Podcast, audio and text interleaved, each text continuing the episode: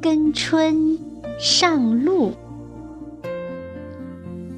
作者孙秀丽，朗诵响铃。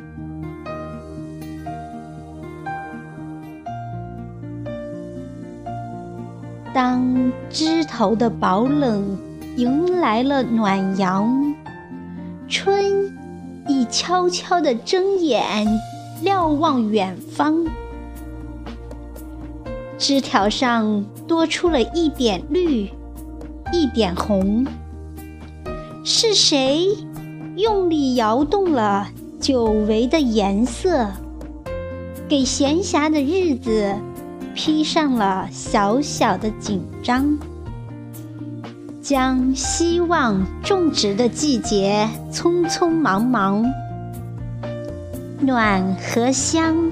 指引了鸟儿飞翔的方向，鸟语伴花香，谁的心思还彷徨？跟着春一块上路吧，尽力尽心去做，收获的不只是秋实，还会有润肺的馨香。